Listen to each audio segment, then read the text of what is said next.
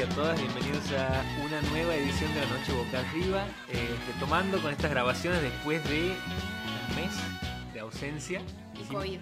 COVID y todo, pero bueno, aquí estamos eh, Pablo Rivero y Nicolás del Archer, quienes hablan. Buenas noches, buenas tardes o buenos días, a la hora que sea que se escuchan este podcast. Ha habido en, este, en el medio de estas semanas sin grabar la aparición de un libro en nuestras en nuestras, casas, vidas. en nuestras vidas, que es eh, Teoría de la Gravedad, un libro de Leila Guerrero que se ha publicado hace muy poco. Que Nico, bueno, como sabemos, él está suscrito a la vida de Leila Guerrero, entonces cada vez que ella da una entrevista o hace algo público, digamos, por suerte. Me llegó una notificación que me avisa que ha salido algo de Leila Guerrero. Y lo transmite. Eso sí es por suerte y no es irónico por suerte lo transmite, lo comparte y en eso, bueno, compra el libro Teoría de la Gravedad y creo que a los, al día siguiente o ese mismo día. Ese mismo día. me manda una foto y me dice, mira lo que acaba de llegar a mis manos. Y me manda una foto del prólogo porque si bien me gusta mucho Leila Guerrero a mí, no, no sabía sobre qué se trataba este libro en particular. Y el prólogo es un prólogo de Pedro Mairal, que cuando lo leo digo, no, bueno, ¿qué estoy haciendo en este aislamiento si no estoy leyendo este libro? Y literalmente a la media hora estaba con el libro en mis manos, porque bueno, tengo la, la ventaja de vivir cerca de, de, Utopía, de unas librerías de aquí de Santiago Amiga. Entonces empezamos ahí con la manija de Teoría de la Gravedad, que creo que es el primer libro que leemos en simultáneo. Creo que sí, creo que sí. Porque si bien películas y series sí, libros no, por lo general vos sos el que invierte su sueldo en eso y yo soy la persona que después te pide los libros. O en todo caso replica algunos libros que me gustan. No mucho. siempre muy bien invertido tampoco, las veces que me clavado han sido más que las que... ¿Ah, sí? Ah, muchas veces, sí.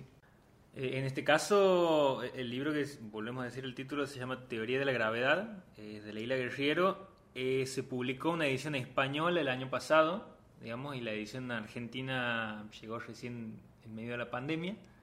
Eh, y que reúne columnas que ella ha escrito en el diario El País entre el 2015 14 del 2019. Em, columnas semanales que ella sigue teniendo hasta el día de hoy, eh, donde bueno, aborda distintos temas, digamos. Que a diferencia de quizá lo que solemos eh, encontrar en, en, las escrituras de Leila Guerrero, que son tienen la cuestión esta de la crónica muy presente, por lo general son perfiles o investigaciones eh, de un periodo bastante prolongado como eh, los suicidios del fin del mundo.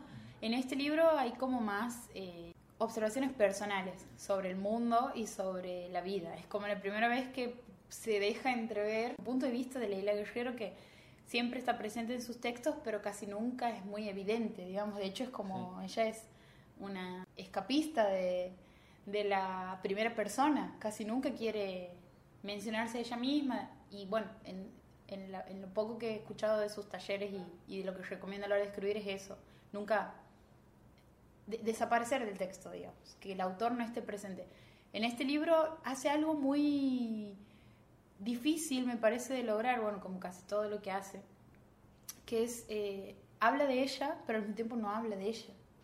Sí, ella decía en una, en una de las tantas entrevistas que le han estado haciendo por, el libro y además para hablar de otras cosas, que trataba de hablar de cosas personales, pero yendo un poquito más allá, digamos, tratando de como eh, universalizar un poco eso que le pasaba a ella también, eh, para que el texto llegue también a, a, las distintas personas que lo están leyendo, digamos. Eh, a mí me parece que la, algo de eso había hecho en, en, lo que era zona de obras, nada más que los textos ahí eran, eran más extensos, y aquí es como que logra condensar muy bien gran parte de las cosas que quiere decir ser mucho más contundente. Además, Zona de Obras era más sobre el oficio de escribir en sí. Este es como más sobre la vida en sí. Sobre el amor, sobre la muerte.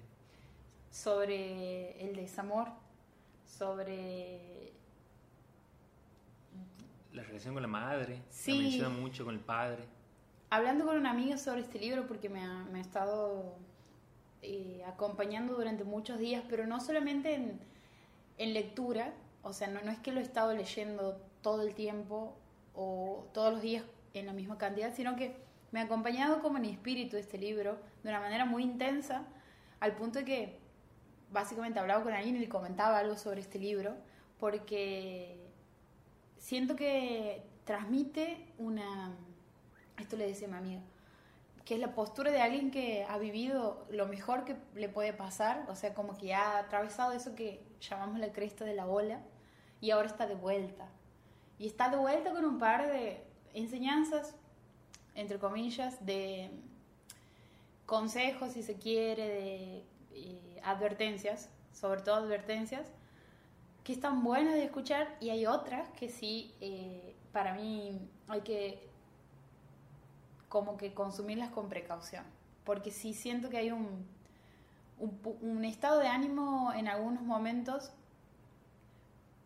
denso, sí. como oscuro.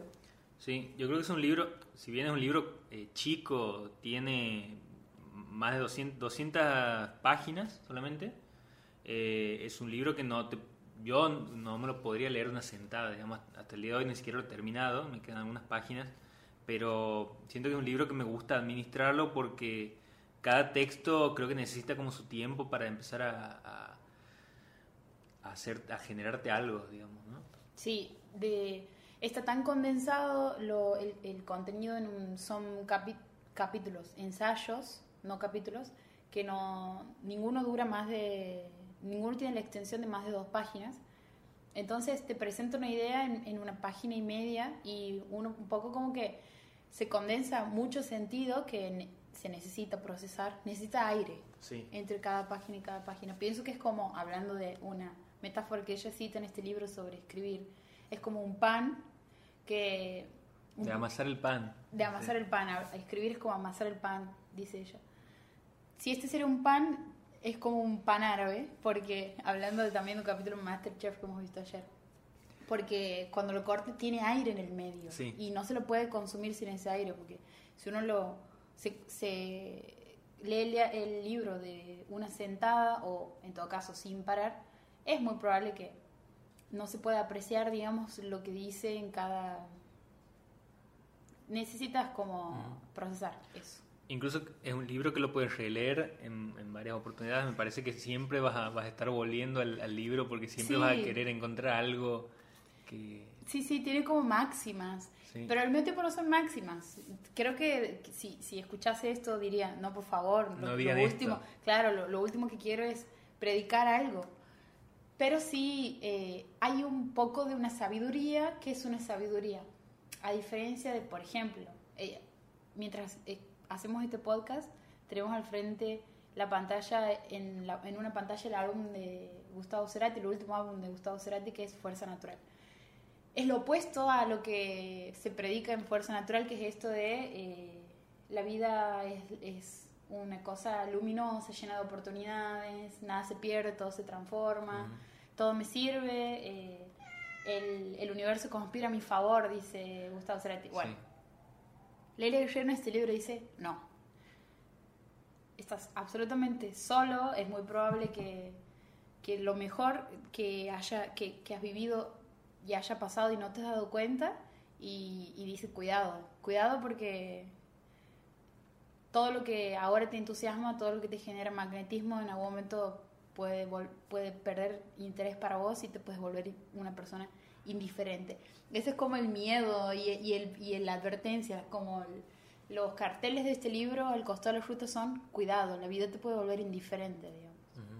Sí, y a mí me gusta me hacía acordar un poco cuando escuchaba la charla que tenían con Inde Pomeraniec en, Radio Nacional, que ella le dice que es como eh, lo que ha hecho con este libro, lo que ha hecho con sus columnas, es como crear un género en sí mismo. Una cosa así decía, ¿no? Que yo no sé si específicamente es, tan así, pero a mí sí me hace acordar un poco a lo que hace Juan Forn, en el sentido de eh, condensar en un texto muy breve un, montón de situaciones y, citas y traer eh, referencias, digo, eh, porque ella también en sus textos eh, cita poetas, hay mucha poesía también, y, y el final que tienen estos textos, los, los, remates que tienen, es como la estocada final para todo lo que te venía construyendo antes, digamos. Es como, Sí. Está muy bien construido el arranque y sobre todo el final de, de los textos.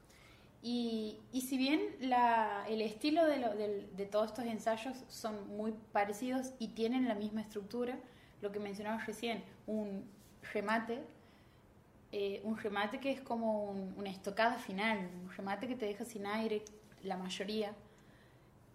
Si bien eso se repite en todos los ensayos, cada ensayo es un viaje y eso sí me parece muy difícil porque hay se nota una arquitectura, hay una, hay- una armonía en todos los textos que componen este libro. Sin embargo, no hay un momento en donde uno dice, no, pero para esto es algo muy parecido, o esto estaba Ujú. para rellenar, o esto en realidad es como el apoyo del texto que voy a leer después, donde me termina de empujar. No, cada texto, eh, tranquilamente, y por eso me parece que ahí es donde se nota que son columnas, cada texto tiene vida propia Sí. No forma parte, o sea, como que no es el componente de, de algo más grande y es una pieza ahí perdida en el medio del libro, no, es como tienen una presencia, una voz y una autenticidad propias, sin embargo, si uno se aleja y ve el todo, dice, claro. Y a mí lo que me parecía interesante era que eh, en una de las entrevistas que le hacían, ella contaba que cuando aparece la, la idea esta de empezar a reunir estas columnas, ella como que le aburre un poco la, la cuestión esta que a veces aparece en algunos libros de reunirlas de manera cronológica, ¿no? Y ella, eh, como es también muy buena editora, además de escribir muy bien, también edita muy bien, eh, se ha puesto a pensar en, en qué, de qué manera ordenarlos para que al momento de leerlos eh, tenga esa armonía, digamos. A mí me parece es, maravilloso, digamos, ordenar esos textos también es una forma de describir, sí, ¿no?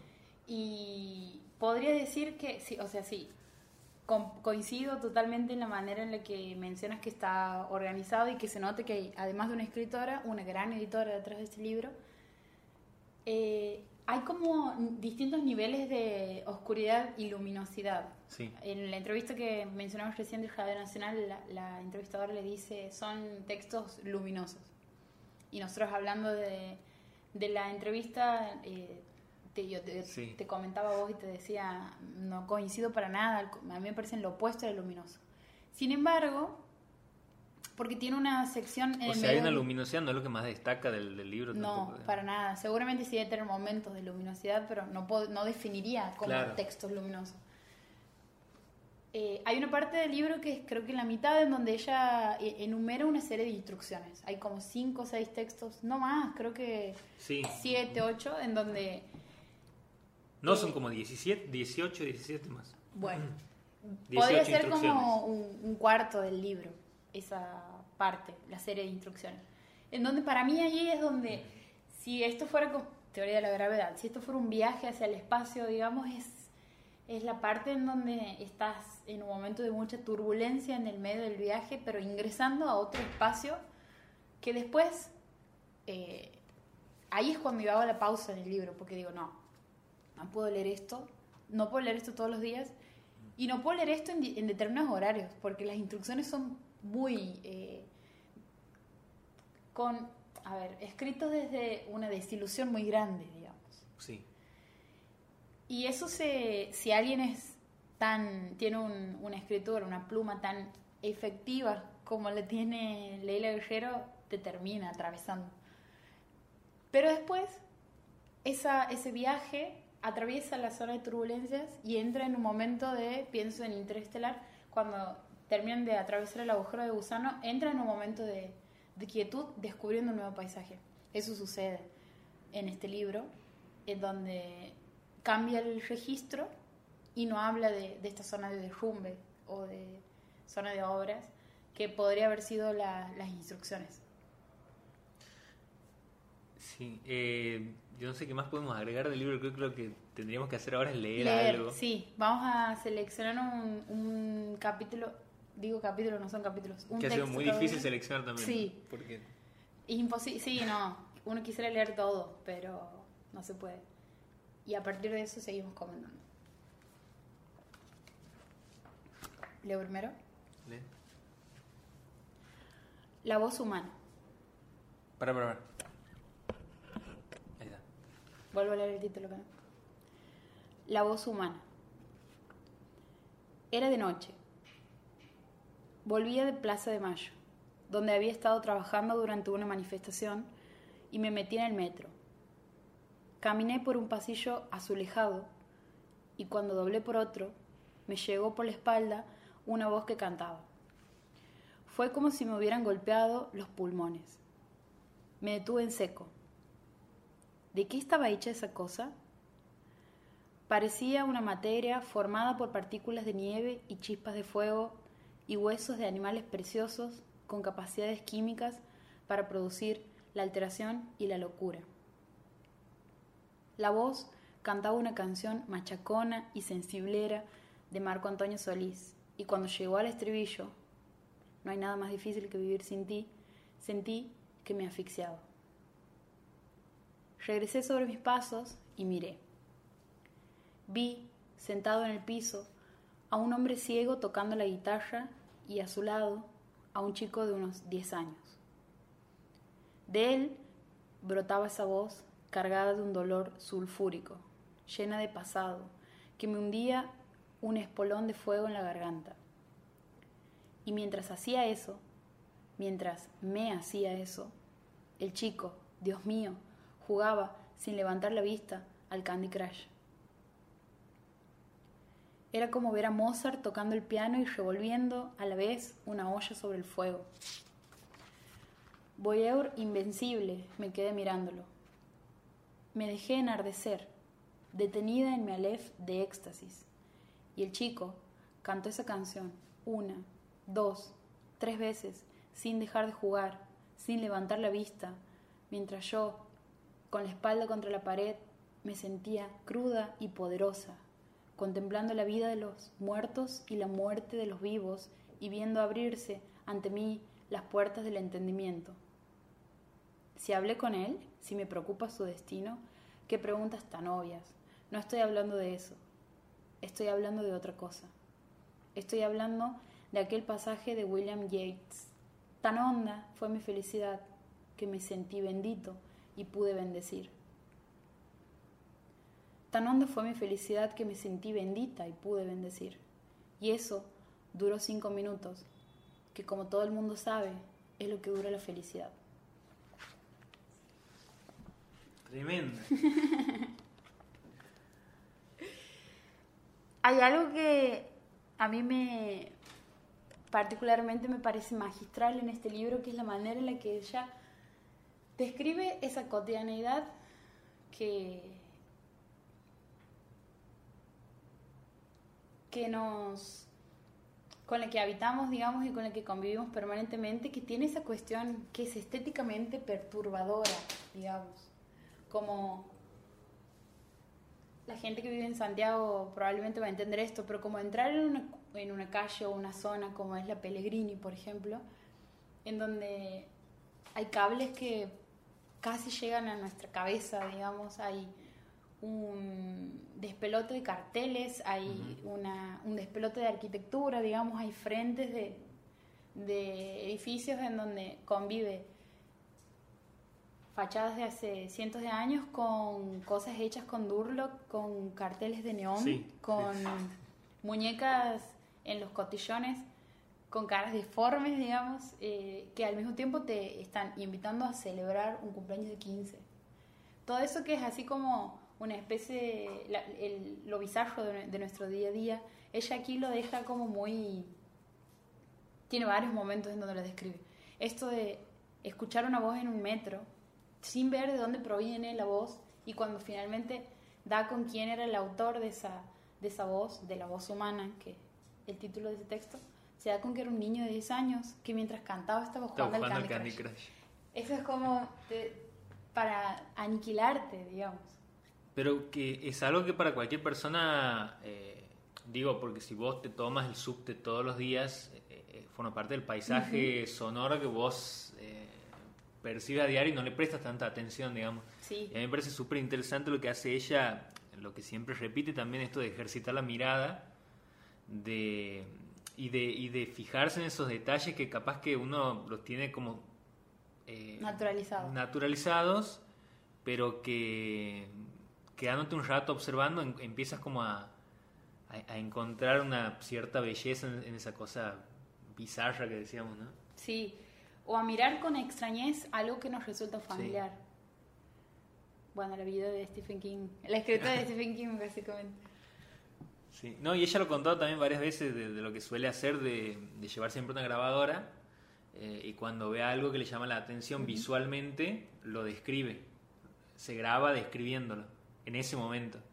Por supuesto que después eh, lo escribe, lo pasa a un papel, lo edita, pero... Para no perder en ese momento, para no perder esa imagen, claro. Eh, la, retiene de esa forma, que a mí me parece un ejercicio súper interesante también para, para, para apropiarse, para, para empezar a Sí, porque además no es lo mismo lo que uno recuerda de, de un momento que el momento en sí. Eh, por eso está esta cuestión de la frescura de los eventos cuando los vivimos y, y, de, y de contarlos, lo que llamamos en caliente, digamos. Eso se percibe en estos textos. Yo voy a leer uno que me gusta, que lo marcaba bien, que, que me gustó mucho, incluso eh, creo que lo he leído varias veces. Pero eh, este es el momento en leo. ya Y aquí corto. Era la vida.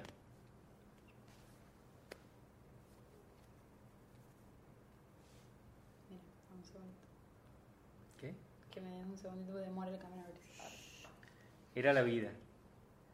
Debería, por ejemplo, empezar por viajar más, por viajar menos, por no viajar en absoluto. Debería hacer las paces con mi padre, debería depender menos de mi padre, debería ver a mi padre más seguido. Debería salir de esta casa en la que paso tanto tiempo sola, debería quedarme en casa y no salir a aturdirme con gente que no me importa en absoluto. Debería terminar mi novela, debería renunciar a este trabajo que detesto, debería ir a bailar antes de ser el más viejo de la discoteca, debería divorciarme, Debería empezar a usar toda esa ropa que hace años que no uso. Debería ir a recitales. Debería invitarla a cenar. Debería invitarlo a un bar. Decirles que soy gay. Debería parar con la cocaína. Debería probar alguna vez un trago. Debería beber menos. Debería dejar de beber. Debería aprender a tocar la guitarra. Debería ir a África mientras todavía puedo caminar. Debería cambiar de analista, conseguir un analista dejar de ir al analista, abandonar las pastillas, ceder, no ceder, arrojarme en paracaídas, tomar un curso de buceo, poner un hotel en la montaña, un bar en una playa de Brasil, ir más despacio, ponerme en marcha, no mirar atrás. A fin de año, más que nunca, la vida no es la vida, sino una patética declamación de buenas intenciones, una renovación del permiso de postergarlo todo, una fe idiota en que nunca será demasiado tarde para nada. Toda la inmortalidad que puedes desear está presente aquí y ahora, escribió el poeta chileno Gonzalo Milán en Veneno de Escorpión Azul, su diario de vida y de muerte, y esa bestia terrible de la poesía, la uruguaya Idea Vilariño, dijo, mejor que nadie, peor que nunca, alguno de estos días se acabarán las bromas, y todo eso, esa farsa, esa juguetería, las marionetas sucias, los payasos, habrán sido la vida. Ese era el poeta, perdón, ese era el poeta chileno que vos decías que ella siempre cita. Hay, sí, no me acuerdo si ese era, ya voy a buscar bien el nombre, pero hay un poeta chileno que ella siempre cita. Aida Vilariño la cita mucho también. Sí, a Claudio Bertone también. Y a mí lo que más me, me gusta de ella es que hablando de esto de la escritura y todo, ahora hace unas horas se ha publicado una entrevista de la revista Almagro, eh, hecha por Walter Lescano a Leila Guerriero, donde ella habla de eh, la, escritura, habla mucho sobre su escritura, sobre el periodismo, pero también habla sobre la, la, posibilidad eh, de, de escribir un libro, de publicar un libro, y de la necesidad de hacerlo, digamos, ella dice que no hay que como que no se siente apresurada por, por, sus publicaciones o por sus necesidades de escribir libros. Digo, hay, hay, una diferencia de 10 años, incluso ella menciona entre Lo que siguió el suicidio al fin del mundo y una historia sencilla. Y eh, a partir de, de lo que es su escritura, ella va construyendo como estos pequeños relatos que si se da pueden salir en un libro, como ha sido Opus Gelber, que en, en principio iba a ser una nota para una revista y como he visto que la extensión y lo que tenía la historia era súper enriquecedor y que necesitaba ser contado en un libro, ella va acomodando también, se va acomodando los formatos de acuerdo a lo que necesita cada historia.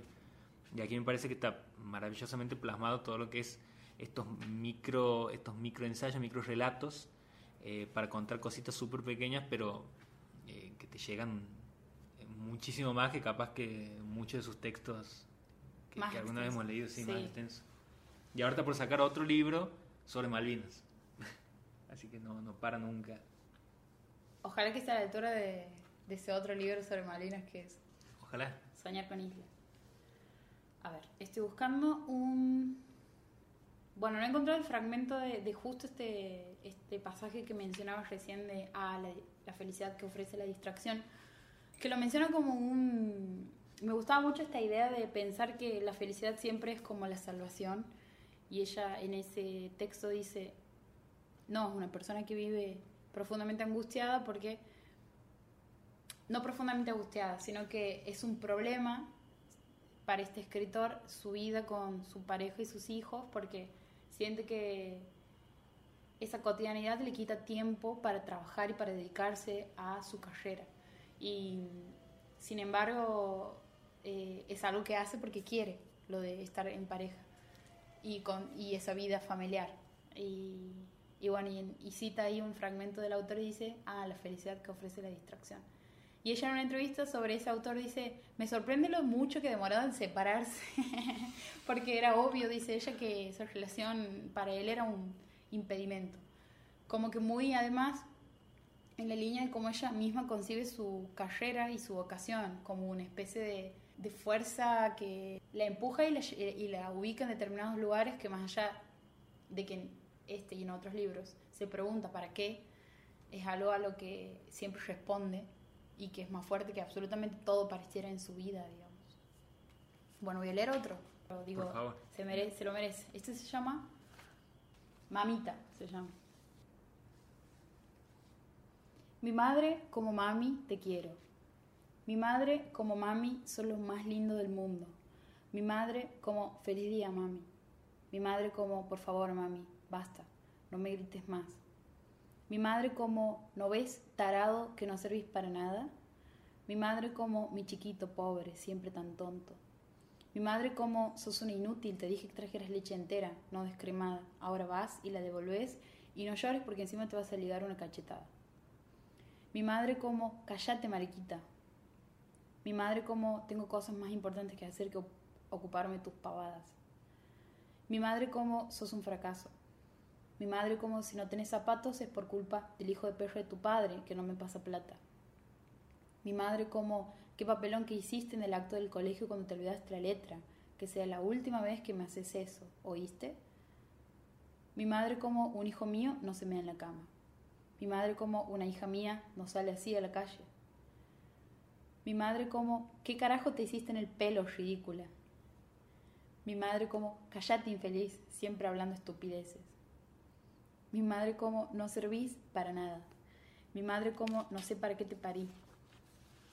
Mi madre como soy tu madre y sos mío, mía, de mí, para mí, por mí, mi pequeño juguete de carne, mi insecto, mi muñón, mi pedazo de nada. Leí un poema de Louise Gluck desde el principio, desde niña, creí que el dolor quería decir que no me amaban, que amaba quería decir y me pregunté con cuánta vida se pagan esos golpes que no dejan marca ni los huesos rotos. ¿Cuánto habría que vivir y cuánto coraje sería necesario para entender que lo que más amamos y lo que más nos ama es también lo que mejor nos aniquila? Esto leído dos días antes del Día de la Madre.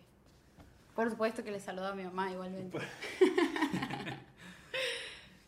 Bueno, yo creo que con eso podemos cerrar. Sí. Eh, especial teoría de la gravedad de Lila Guerrero. Esta no va a ser la última vez que vamos a hablar de Lila Guerrero seguramente. Ojalá que no, sí. Así que, Nos encontramos en el próximo episodio. Chao. chao.